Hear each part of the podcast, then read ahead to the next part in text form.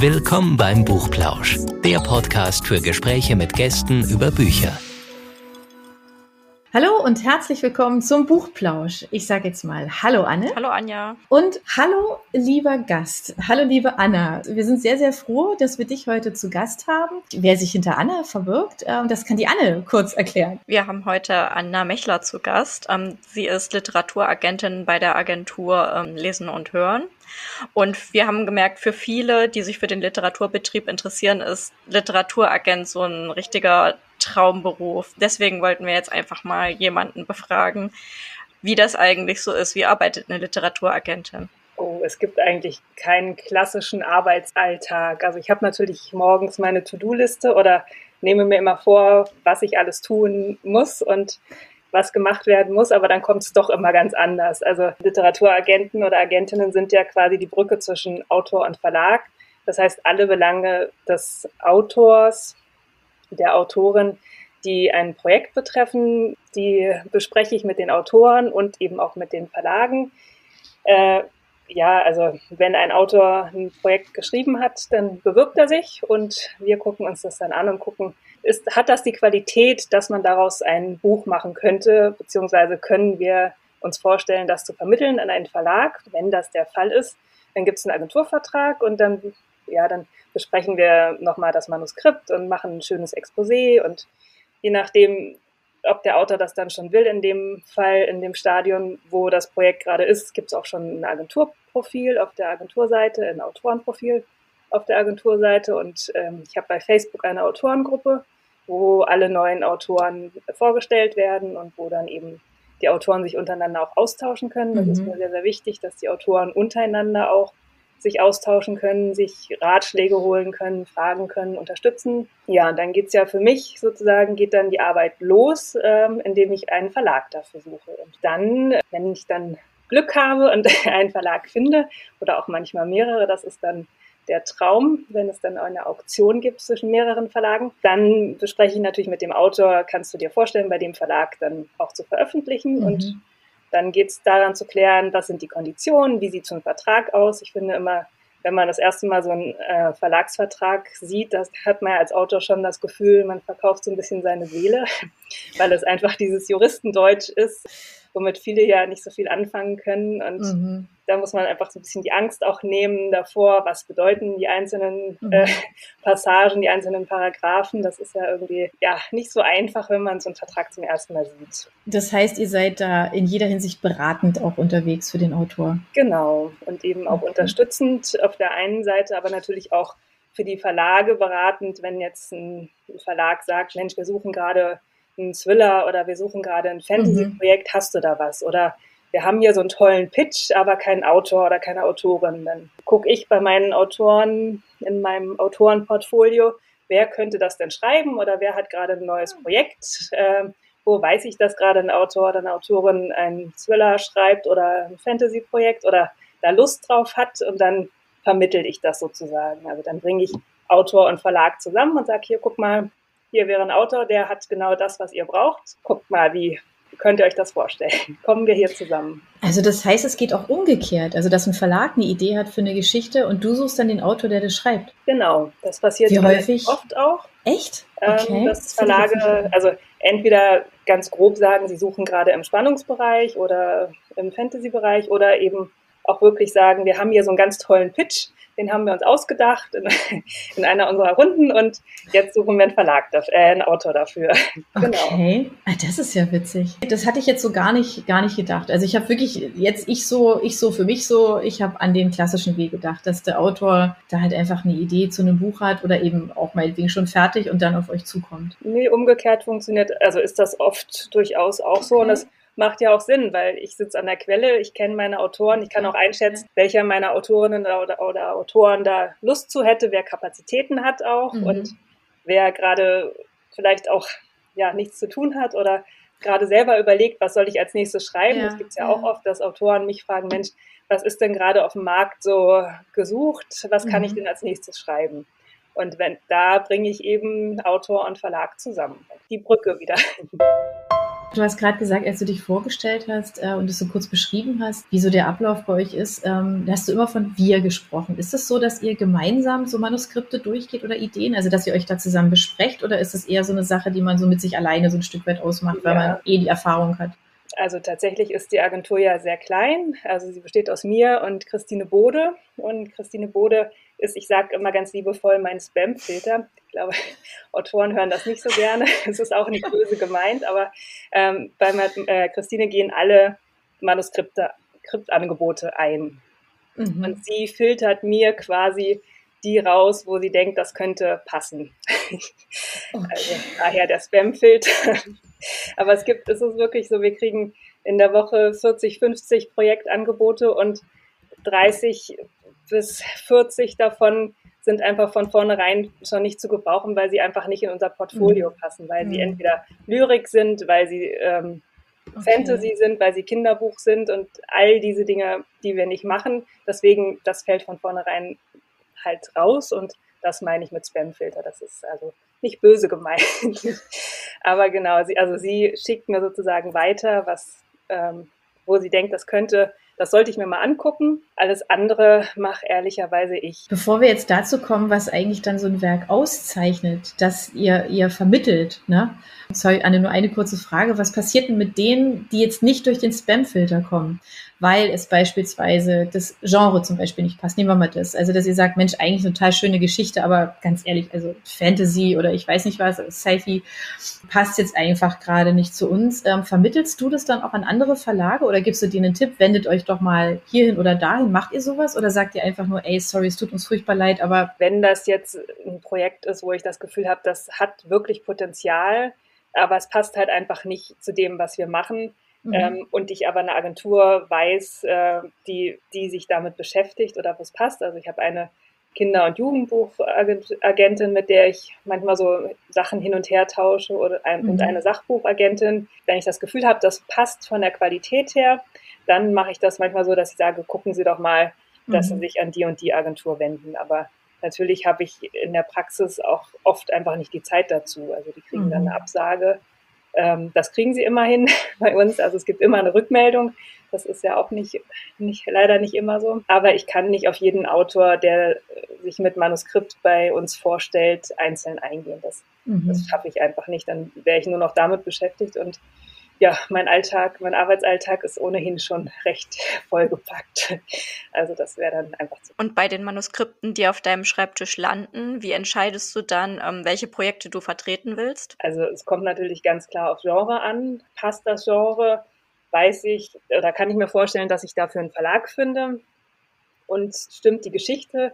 Oft ist es so, dass die Schreibe an sich gut ist, aber dass der, dass das Exposé oder der Pitch so Hanebüchen ist, dass ich denke, ja, okay, also damit kann ich nichts anfangen oder das möchte kein, kein Verlag ähm, publizieren.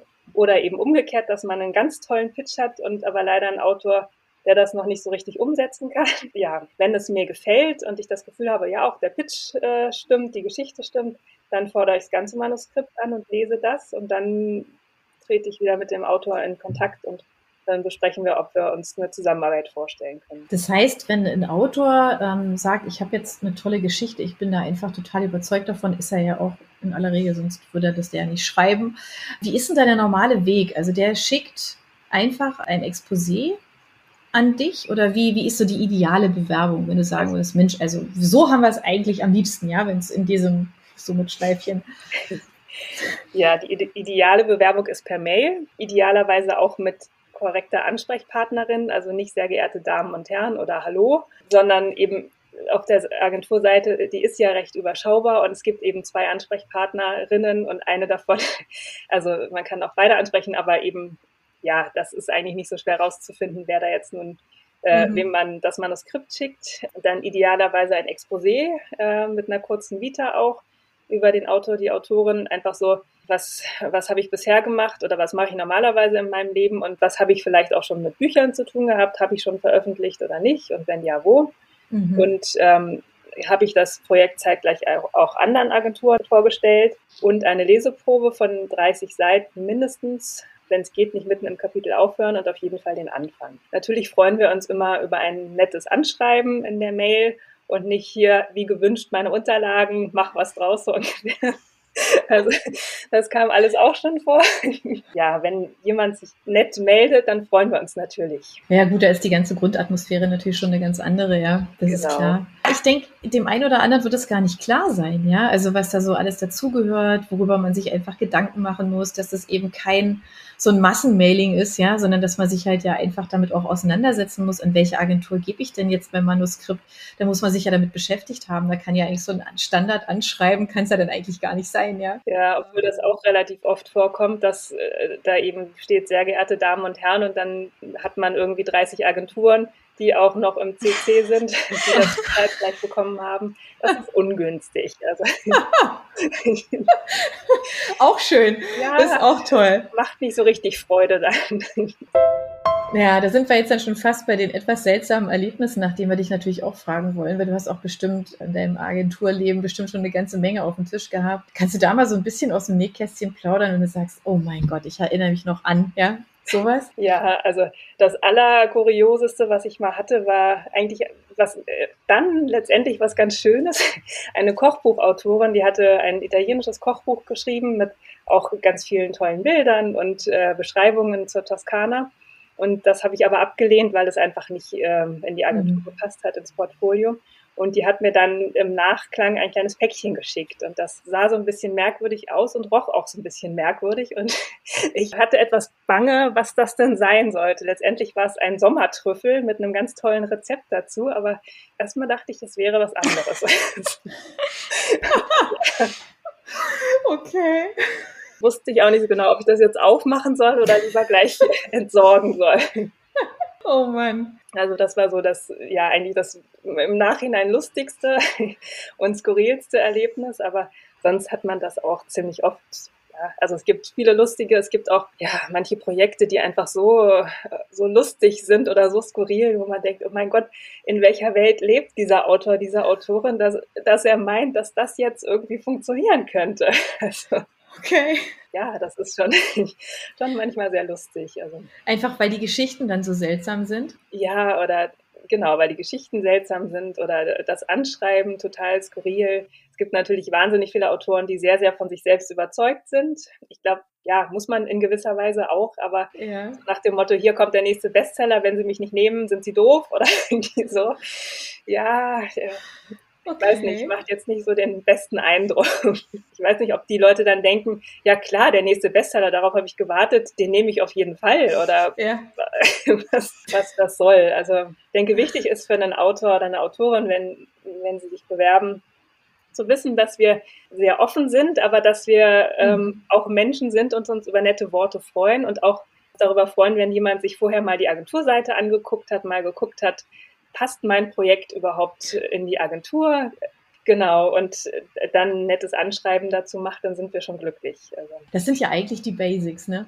Wo ja. man sagen würde, eigentlich selbstverständlich, oder? Sollte man meinen, zumal ja auch derjenige, der uns das schickt, was von uns will. Also es ist ja nicht so, dass ich in dem Moment genau auf diesen Autor oder diese Autorin gewartet habe, sondern der bewirbt sich ja mit seinem Projekt bei uns und äh, möchte, dass wir uns, dass wir Zeit investieren und uns damit auseinandersetzen. Und dann mhm. möchte ich eigentlich schon meinen, dass ich erwarten kann, dass zumindest dann ein ordentliches Exposé da ist und eine schöne Leseprobe und irgendwie auch recherchiert wurde, wem man das genau geschickt hat oder wem man schicken sollte. Ja, aber das ist äh, scheinbar nicht Usus.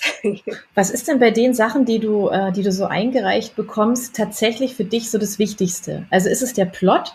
Oder ist es mehr, dass die Leute beweisen, dass sie schreiben können? Also der deutschen Sprache mächtig sind, Grammatik können? Also in erster Linie schon der Plot, ob der Plot zum Genre passt, ob das ein Genre ist, wo ich weiß, dass ich einen Verlag finde. Und dann mhm. natürlich die Schreiber. Also es ist schon das Gesamtpaket. Es muss in sich stimmen. Also es ist glaube ich, weniger schwierig, äh, wenn am Plot Kleinigkeiten nicht stimmen, daran nochmal mhm. zu drehen mit dem Autor zusammen. Das mache ich auch oft. Aber wenn der Autor kein sprachliches Talent hat oder sich im Ton vergreift oder der Ton nicht zum Genre passt, dann wird es natürlich schwer. Mhm. Da kann ich, die Arbeit kann ich einfach nicht leisten im Vorfeld äh, mit einem neuen Autor, dass ich den sozusagen zurechtbügel dass er ins Genre passt, dass wir es dann vermitteln können. Im Plot ähm, kleine Logikfehler zu haben oder Dinge oder Bausteine zu haben, die noch nicht funktionieren, ist einfacher, mhm. als wenn der Schreibstil nicht. Also sprich auch einfach mal einen Ort zu ändern, zum Beispiel, weil eine Geschichte vielleicht in England sich besser anhört als in Spanien. Das wäre also im Grunde kein Problem, aber schreiben muss derjenige halt einfach schon können. Genau, und die Geschichte ja. muss natürlich an sich auch so sein, dass ich denke, wow, die Geschichte ist super, die überzeugt mich jetzt, aber wir müssen noch gucken, na, eben lieber Spanien statt Schottland und ja, lieber irgendwie sollte sie 25 statt 24 sein. Also jetzt ein bisschen, mhm. aber so, also das, das ist natürlich einfacher zu drehen dann. Klar. Gibt es da eigentlich so Erfolgsrezepte? Also du sagst, weiß ich, die Protagonisten so und so alt, so und so viele tummeln sich da, der Ort, keine Ahnung, die Heldenreise XY. Gibt es da so ein, so, ein, so ein Erfolgsrezept, wo du sagst, Mensch, ganz ehrlich, das läuft eigentlich immer? Ja, schön wär's. das Rezept hätte ich gerne. Also es gibt natürlich immer Genre, die gerade besonders gut oder besonders schlecht laufen. Im Moment ist es Zeitgeschichte, die super läuft und Liebesromane, aber auch, auch Krimis. Und bei der Zeitgeschichte eben diese starken Frauengeschichten, die laufen mhm. im Moment super. Wenn man da eine hat, die bekannt ist, aber noch nicht zum Buch verarbeitet wurde, dann rennt man da bei allen Verlagen offene Türen ein. Das, das ist definitiv so, ja. Also vorausgesetzt, es ist gut geschrieben und gut recherchiert. Ja, klar. Hattest du auch schon mal den Fall, dass du eine Absage bereut hast, also dass du ein Manuskript abgesagt hast und später irgendwann gesehen hast, dass es trotzdem erfolgreich veröffentlicht wurde? Oder guckst du da gar nicht nach? Also eine Absage von meiner Seite, das hatte ich noch nicht, dass ich das bereut habe, aber ich hatte schon zweimal, ähm, dass der Autor oder die Autorin sich dann für eine andere Agentur entschieden haben. Und das habe ich beides mal, fand ich beides mal sehr, sehr schade, weil das beides auch mhm bei der einen Autorin war es sogar noch so, dass ich, dass, dass ich einem Verlag gesagt habe, ich habe da gerade, ich prüfe da gerade eine ganz tolle Autorin, drück mir mal die Daumen, dass die sich für mich entscheidet und die hat sich für eine andere Agentur entschieden mhm. und ist dann sozusagen über meine Empfehlung dann bei diesem Verlag gelandet. Ach. War schon so ein bisschen, äh, ja, schade. Aber ähm, für die Autorin war es toll und es ist immer noch ein tolles Buch, aber hätte ich, die hätte ich auch gerne gehabt, die Autorin. Aber so Absagen an sich, also klar, kommt immer wieder vor, dass die Autoren dann bei anderen Agenturen landen oder bei mhm. Verlagen und erfolgreich sind, aber da hatte ich das noch nicht, dass ich es selber bereut habe, weil es, weil es ist dann halt Pech. Ja, klar, es gibt ja einen Grund, warum du es abgelehnt hast. Ja, genau. und klar, und wenn man damit halt fein ist, dann ist es so. Ja, klar. Manchmal stimmt auch der, der Plot und das Exposé und äh, die Geschichte und die Schreiber, aber das Zwischenmenschliche nicht. Und dann ja. ist es auch besser zu sagen, gut, mhm. wir arbeiten lieber doch nicht zusammen, weil das ist natürlich ein Buch zu schreiben ist was sehr Persönliches. Und mhm. ähm, wenn dann die Zusammenarbeit die, und das Zwischenmenschliche nicht funktioniert zwischen Autor und Agent oder Agentin, dann wird es einfach auch schwierig für alle. Das ist einfach nicht schön, mhm. weil der Autor oder die Autorin muss mir vertrauen können, genauso wie, wie es umgekehrt ist. Mhm. Und wenn man immer das Gefühl hat, das klappt nicht so richtig oder die Kommunikation findet nicht so statt, wie man das gerne hätte, mhm. dann ist es auch besser, gar nicht erst zusammenzuarbeiten. Auch wenn dann vielleicht die Geschichte toll ist und mhm. der Autor toll ist. Also dann soll das lieber jemand anders machen, der damit klarkommt, für den es dann besser passt und dann, mhm. ja. Gibt es da eigentlich, ähm, kann man sagen, so einen zeitlichen Horizont? Also von, du bekommst ein Exposé und, und ähm, so eine erste Leseprobe in die Hand und sagst, ey, das ist toll, ja, also da passt jetzt einfach alles, bis es dann beim Verlag ist und dann veröffentlicht wird? Hast du so ein, so ein, kannst du uns mal so ein Gefühl geben für diese Zeitspanne, wie lange sich sowas ziehen kann? Das, das ist super unterschiedlich. Also ähm, wenn ich ein Projekt toll finde, eine Leseprobe, dann geht das relativ schnell, dass ich auch das ganze Manuskript lese. Mhm. Ähm, je nachdem, was sonst noch so ansteht, dauert es schon ein bis zwei Wochen, aber in der Regel schneller. Und dann müssen wir natürlich die Unterlagen vorbereiten, Exposé nochmal angucken, ob wir das so rausgeben können oder mhm. ob da noch was umgeschrieben werden muss und so weiter. Und dann geht's an die Verlagssuche und das kann von einer Woche bis zwei Jahren dauern. Also das ist wirklich ganz unterschiedlich, okay. weil es manchmal eben so ist, dass es eben Feuer fängt und dass ich als Agentin dieses Feuer weitergeben kann und genau auf die richtige Lektorin, den richtigen Lektor treffe und der sagt, boah, genau das haben wir gerade gesucht, das finde ich so super, mhm. das machen wir jetzt. Oder aber einfach auch eine doofe Zeit. Also im Moment zum Beispiel ist gerade eine ganz, ganz doofe Zeit für neue Projekte, weil einfach durch die Ladenschließung die Bücher nicht verkauft werden und viele Verlage ihre Programme verschieben. Also das heißt, sie verschieben Veröffentlichungen in spät, zu späteren Zeiten, also aus dem Frühjahr in Herbst und das zieht ja so einen Rattenschwanz nach sich. Mhm. Also wenn ich jetzt einen Titel aus dem März in September verschiebe, dann muss ich ja aus dem September einen Titel verschieben, dann in den nächsten März oder wie auch immer, mhm. auf jeden Fall von einem anderen Programmplatz. Und dadurch fallen einfach Programmplätze weg und die Autor, äh, die Verlage sind generell im Moment sehr unsicher, wie geht das weiter, wie lange geht dieser Lockdown noch, wann sind mhm. die Buchhandlungen wieder ja. auf, wann können wir unsere Bücher über die Buchhandlung wieder verkaufen, mhm. beziehungsweise ja auch präsentieren, verkauft werden können sie ja, aber die Leser müssen ja auch davon wissen. Ja, genau. Und deswegen ist das gerade eine ganz, ganz schwierige Zeit, um neue Autoren an Verlage zu bringen, weil die mhm. natürlich erstmal das weitermachen, was sie schon haben, beziehungsweise von den Autoren, die sie schon kennen und im Programm haben. Das ist etwas schwierig gerade.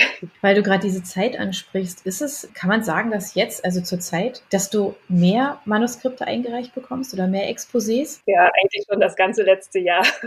Okay. Ist jetzt irgendwie so ein bisschen so, ah, hat der ein oder andere jetzt irgendwie mehr Zeit zum Schreiben, weiß ich nicht, aber genau. ich habe es immer wieder gehört, tatsächlich, und ähm, dachte, das muss ich dich jetzt unbedingt fragen, ob das dann wirklich so ist, ja.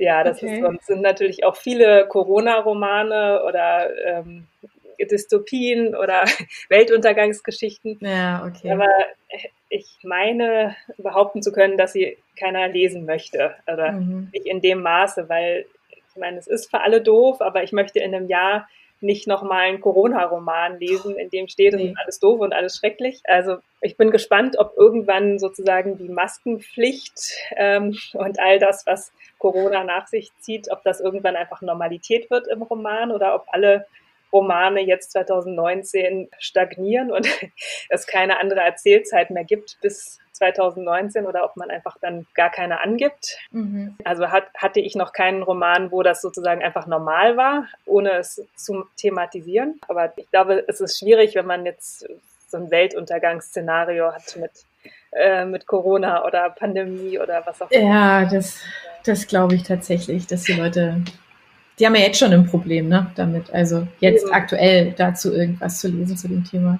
Was ich vorhin noch fragen wollte, wie wird man eigentlich Literaturagentin? Ja, ich glaube, da gibt es ganz unterschiedliche Wege. Der klassische Weg ist entweder vorher in einem Verlag zu arbeiten oder so war es bei mir, ein Volontariat zu machen in der Literaturagentur. Ja, es ist ja keine Berufsausbildung. Es, äh, ich habe einfach gemerkt, mir macht das wahnsinnig viel Spaß, mit Autoren zu arbeiten, an den Texten zu arbeiten und eben mhm. diese Beratung oder diese Brücke zwischen Autor und Verlag zu sein. Und das habe ich eben in einem Volontariat bei einer Literaturagentur festgestellt. Ich wusste vorher gar nicht, dass es diesen Beruf gibt. Ich dachte immer, ich werde mal Journalistin und habe dann aber gemerkt, dass das irgendwie doch nicht so mein Beruf ist, sondern dass ich eben lieber mit Autoren und Menschen, also mit Menschen arbeitet man ja im Journalismus auch, aber mit Autoren und ähm, Verlagen zusammenarbeitet. Ja, also den klassischen Weg, so wird man Literaturagentin, den gibt's glaube ich nicht.